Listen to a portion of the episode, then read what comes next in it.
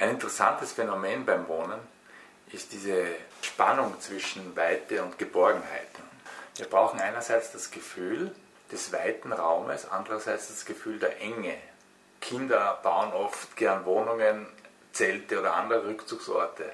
Andererseits wirken kleine Wohnungen oft sehr beengt. Gibt es dafür Ihrer Erfahrung nach irgendwelche Anhaltspunkte, was so die richtige Balance ist zwischen diesen beiden Polen, zwischen Enge und Weite, Weite und Geborgenheit? Erstens müssen wir in der Architektur für die Wohnung, aber auch vielleicht in öffentlichen Gebäuden, beides berücksichtigen und beides sind Urgefühle, die in dem Mensch drin sind. Auf der einen Seite sucht er Schutz und Geborgenheit, auf der anderen Seite ist ihm auch wichtig, mit der Verbindung der Landschaft und dieser Offenheit zu spüren. Das heißt, die Architektur, der Raum ist sozusagen eine Raumhülle, die ihn erstmal umhüllt und ihm Geborgenheit vermittelt.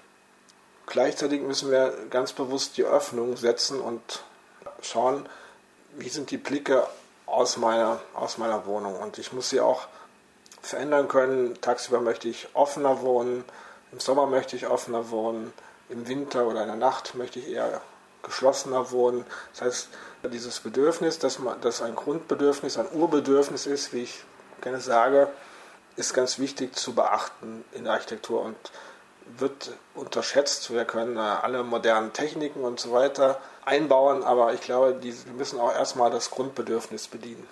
Das Wichtige, wie sowas funktioniert, ist für mich die, die Raumhülle. Ich war am Wochenende in, in der Ausstellung von Wottruber, habe mir nochmal die Modelle für die Wottruber Kirche hier in Wien in Mauer angeschaut und diese schweren Steinblöcke oder Betonblöcke, wie es nachher ausgeführt worden ist, sind ja an sich als etwas Schweres. Und trotzdem wirken sie so zusammengesetzt unheimlich leicht, indem man immer wieder den Blick nach außen hat in die umgebende Landschaft. Und das ist für das mich. heißt also im Inneren der Kirche. Vom Innen, Wenn man vom von Innenraum, außen ja. vorbeigeht, glaubt man, das ist ein riesiger Steinhaufen. Ja, ist Ja. fast wie eine Burg. Wirkt, Ja, genau. wirkt eher geschlossen, aber trotzdem von innen habe ich ein Gefühl von Leichtigkeit. Diese Raumhülle aus diesen schweren Blöcken erlaubt mir, dieses auch dort sehr bewusst gesetzt, immer wieder Blicke in die Landschaft. Und so verstehe ich das auch für die Wohnung. Auf der einen Seite gibt die Wohnung ein Schutzbedürfnis, ist mein privater Rückzugsort, fühl, möchte mich geborgen fühlen, möchte mich warm fühlen und gleichzeitig möchte ich aber auch öffnen können und auch den Blick haben. Hier ist es erstmal wichtig, wenn ich jetzt nicht die Gelegenheit habe, frei zu bauen, dass ich meine Räume nach verschiedenen Himmelsrichtungen ausrichten kann in einem freistehenden Haus.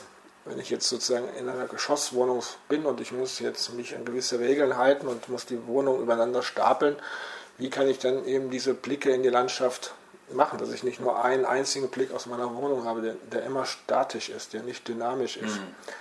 Da ist es wichtig, doch die Fassade aufzuklappen, aus der, aus der Zweidimensionalität rauszunehmen, dreidimensional zu werden, einzuschneiden oder eben mit Erkern rauszugehen und mit Balkon und Loggia zu arbeiten, sozusagen, dass, dass ich dann äh, in der Fassade zumindest mal zwei Blickrichtungen habe. Das öffnet schon den, und weitet den Raum und den Blick aus dem Raum. Das andere ist, wenn ich den, den Raum der Mitte, über den wir auch schon gesprochen haben, habe und ich lagere an diesem Raum verschiedene kleinere Räume an, Nischen oder Räume, die ich abtrennen kann, die auch wie ein Schlafraum werden können, aber die auch mal zum, zum Wohnraum dazugehören, der Essplatz und so weiter. Das heißt, wenn ich einen, größeren Raum habe, an den ich andere kleine Räume anlagern kann, kriege ich auch wieder den, die Weite über den Blick, diese Raumschicht um, um den Raum herum. Und wenn ich in diesem niedrigeren Raum sitze oder in den kleineren Raum sitze, ist der Blick in den großen Raum wieder auch das Öffnen, ist wieder die Weite. Und dieses Zusammenspiel, glaube ich, das ist ganz wichtig für die, für die Architektur. Und daran arbeite ich sehr stark, diese, diese Gefühl zu geben. Und dann ist eben auch noch die Oberflächen. Also ich kann natürlich einen Bereich machen mit einer raueren Struktur, also wenn ich nur einen Putz habe, dann wirkt das dieses Höhlengefühl. Es wird, wird mir eine kleine Höhle, es wird alles, ich kann es etwas ausrunden, es wird alles so. Ich kann es aber auch, ich kann mit, mit Farbe, ich kann einen großen Raum mit dunkler Farbe, dann wird er niedriger, aber ich kann das alles hell machen, wird eine kleine Wohnung wird viel größer. Und hier ist eben wichtig Oberfläche und Material, was der Architekt noch mit einbringen kann. um, dieses, um diese Gefühle äh, von, von dieser Raumhülle zu verstärken. Und dann, glaube ich, hat der Mensch oder Bewohner die Möglichkeit, sich in dieser Wohnung einzurichten und ein Gefühl am Ende von Leichtigkeit zu bekommen, von lebensfroher Leichtigkeit. Leichtigkeit und dieses Geborgenheit ist eine Sache, aber dann spielen ja auch andere Aspekte eine Rolle, wie zum Beispiel Status oder Repräsentation. Arbeitet man da in erster Linie, also wie soll ich sagen, ein wohlbestallte Person oder eine sehr reiche Person versucht natürlich mit seinem, mit seinem Wohnraum auch das auszudrücken und da spielt natürlich die Größe eine riesige Rolle. Wenn ich mir anschaue, häufig diese modernen Bauten, einer riesigen Glasfront und so weiter, aber sie wirkt kühl und nüchtern und eigentlich nicht wohnlich. Ist das einfach der Modetrend oder warum bauen Architekten sowas da? Das kann ich nicht beantworten, aber das Phänomen beobachte ich auch. Das eine ist, um zu repräsentieren, wird ja oft die Größe entscheidend. Ich kann einen großen aber dieser Raum kann monumental wirken oder er ist, ich öffne ihn zu, zu sehr nach außen in alle Richtungen und ich, ich habe dieses, verliere dieses Gefühl von Geborgenheit. Es ist einfach in allen Richtungen offen. Ich kann, kann das machen, wenn ein unendlich großes Grundstück in der Natur, aber selbst dann fühle ich mich nicht wohl, wenn ich, der Raum nicht für mich fassbar ist. Also, das andere ist, wenn der Raum einfach zu groß ist zum Wohnen, wenn er einfach den Maßstab verliert, wenn er einfach monumental wirkt, dann wirkt er kühl und als Mensch fühle ich mich dort eigentlich verloren.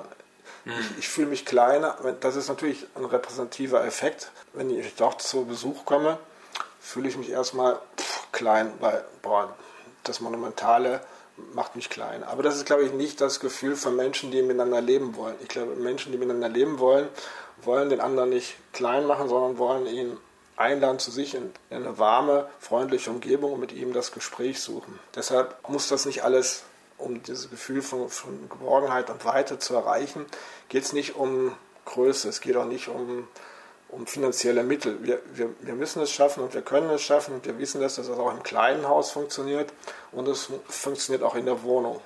Diese Prinzipien, die ich am, am Anfang erklärt habe mit der Raumhülle, das kann man auch im Kleinen umsetzen.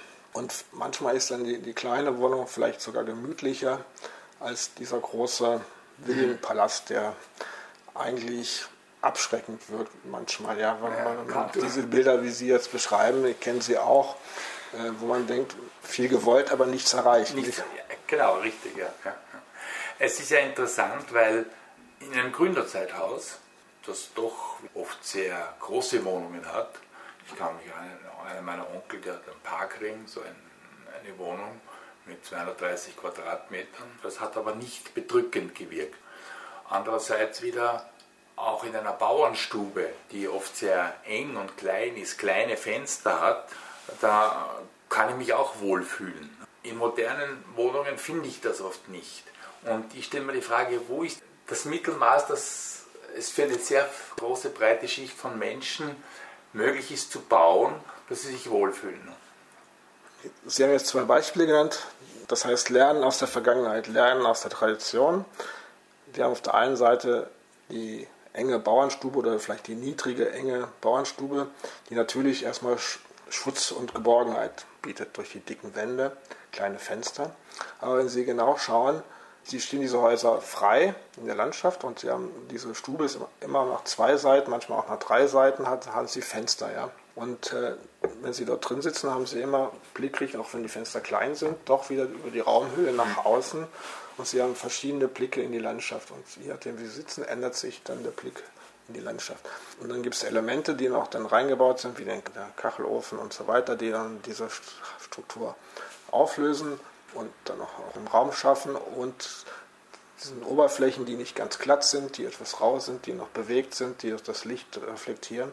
All das macht es dann, wie, diese Enge bricht das auf und man kriegt dieses Gefühl von Gemütlichkeit und die, das äh, überwiegt nicht das Gefühl von Enge. Mhm. Jetzt haben wir das andere Beispiel, die großen repräsentativen Gründerzeithäuser am Ring, die unterteilt sind in Salons von 25 Quadratmeter, 4 mal 5 Meter oder so, ja, 25 Quadratmeter oder vielleicht so manchmal größer, die hintereinander geschaltet werden können, miteinander verbunden werden können, aber auch einzeln abgetrennt werden mhm. können. Ein flexibles System von Raumschichten. Und wie war der bürgerliche Salon eingerichtet? Er hatte oft starke dunkle Farben gehabt. Natürlich kann ich mir das erlauben, in einem großen, hohen Raum den dunkelgrün zu streichen oder in, in einem starken Rotton oder so. Weil das natürlich den Raum wieder verkleinert. verkleinert und enger macht und sozusagen wieder in diese, in diese Geborgenheit zurückführt. Dann haben diese Räume meistens nochmal einen Äcker gehabt oder einen, einen, einen Erker gehabt. Das ist ja auch ein besonderes architektonisches Element, äh, diese Erker in, in diesen Gründerzeithäusern, um wieder auch dann die, die Fassade äh, verschiedene Lichtsituationen zu schaffen, Blicke nach außen zu ermöglichen, Nischen zum großen Raum anzudocken oder eben auch die Räume miteinander zu verbinden in der, in der Achse. Das alles ist dieses Prinzip der Raumschichten, das ich schon angesprochen habe, was dort äh, ist. Jetzt, klar, wir brauchen keine Räume mehr von, von 3,50 Meter, aber vielleicht ist 2,80 auch ein gesundes Maß und nicht nur 2,50. Vielleicht ist es auch schöner, einen, einen höheren Raum und dann daneben niedrige Räume zu haben, wie es Los schon formuliert hat, sozusagen den, den großen zentralen Raum, darum eben diese Nischen anordnet wie ein Theater, sozusagen, dass man das beides hat, dass man von dem, von dem engen Raum in den großen schauen kann, dann öffnet sich das und hat man diese Weite. Also man kann das mit dem Innen-Außen, aber kann auch innen diese Raumschale erzeugen. Und das sind eben, ähm, so, so sehe ich Architektur, so würde ich an die Sachen herangehen, um, um diese Wohnung interessant und für die Leute angenehm zu gestalten. Lofts sind zum Beispiel sehr äh, populär, also werden gerne gekauft, wo man dann eben eine große Fassade hat und dahinter sind aber dann zweimal übereinander die, die Räume oder der Schlafbereich ist oben. Und ja, ja, aber dann kann man sozusagen im Raum freie Ebenen machen und ja. man hat, kriegt natürlich dann wieder verschiedene Geschosshöhen, wenn man den Raum frei einteilen kann in verschiedene Ebenen. Man ist das Gefühl, man ist in einem großen Raum, aber hat verschiedene Ebenen verschiedene Raumhöhen dann unterhalb dieser Galerien und so. Und damit kann ich natürlich, ist das wieder das Prinzip, dass ich mit dem Raum arbeiten kann und meine Blicke von großen in den kleinen, von oben nach unten sozusagen durch den Raum schauen kann mhm. und dadurch natürlich auch äh, das Gefühl von Weiterhaben erzielen kann.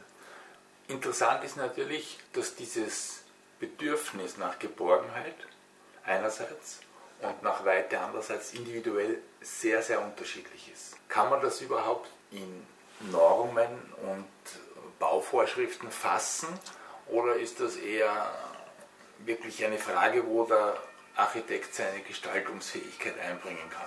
Ich würde sagen, dass das Urgefühl von Weite und Geborgenheit, diese, diese Grundgefühl, die der Mensch hat aus seiner Evolution heraus, glaube ich, sind, sind vorhanden. Also ich glaube, dass das schon alle Menschen haben.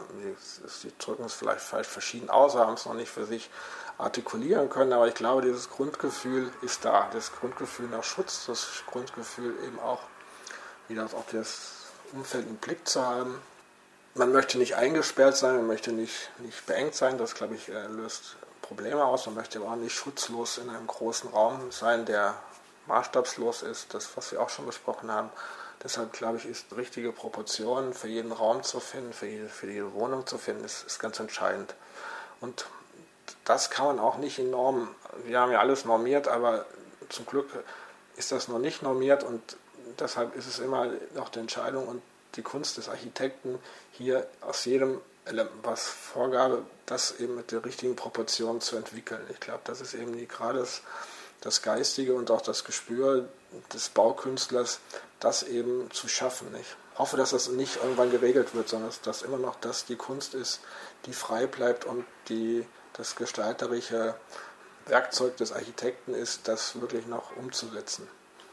Ich möchte nochmal zurückkommen auf die Wotroper Kirche, die Sie am Anfang erwähnt haben. Die hat ja keine glatte Fassade im herkömmlichen Sinn, ne? sondern es wirkt eben so wie aufeinandergetürmte Betonquader. Eben dadurch, dass diese Betonquader verdreht sind und so weiter, ergeben sich die verschiedenen Lichteinflüsse oder. Möglichkeiten, dass Licht. Mhm. Warum ist es bei uns so festgefahren, dass Wohnbau die Fassaden alle glatt sein müssen. Ist es einfach eine vom bautechnischen her so viel einfacher und billiger Oder könnte man das nicht auch anders gestalten? Die Fassade glatt, warum kann ich das nicht verwinkelt haben? Ja, spielt sicherlich hier der Prozess des rationalen Bauens und damit auch die Kostenfrage hinein.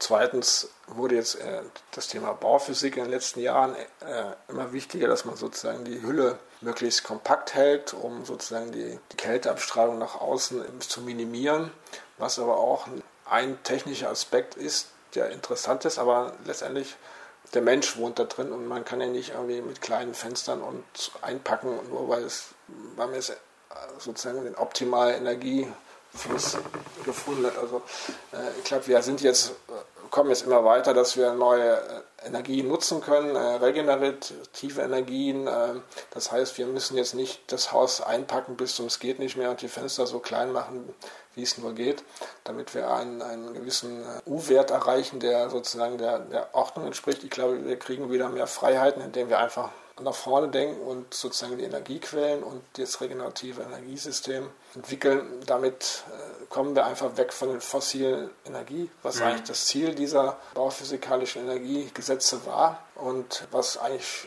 wieder viel sinnvoller und menschlicher ist. Und das ist einfach das Denken, wie wir nach vorne denken müssen und nicht, wie wir was, was Schlechtes irgendwie einpacken und wieder versuchen gut zu machen, weil das nützt dem Menschen, der dahinter wohnt, nicht viel. Das, dann kommt das Prinzip der Enge auf. Ja, ja, ja.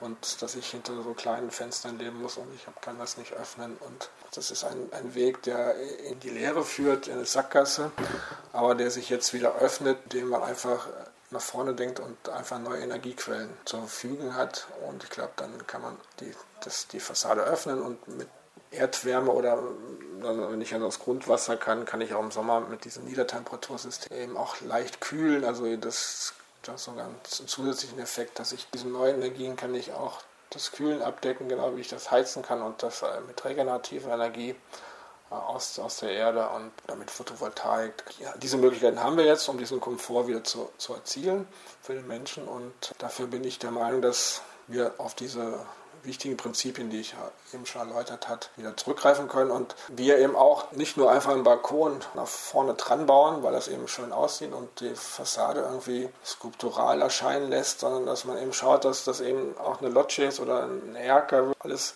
dass man sozusagen auch die Fensterebene aus der Zweidimensionalität hinausbekommt in eine dreidimensionale, dass man in einer Wohnung, die nur nach eine, in eine Himmelsrichtung ausgerichtet ist, eine kleine Wohnung, dass sie eben auch zumindest noch zwei Seiten Blicke ja. und, und Licht, Tageslicht hineinlässt.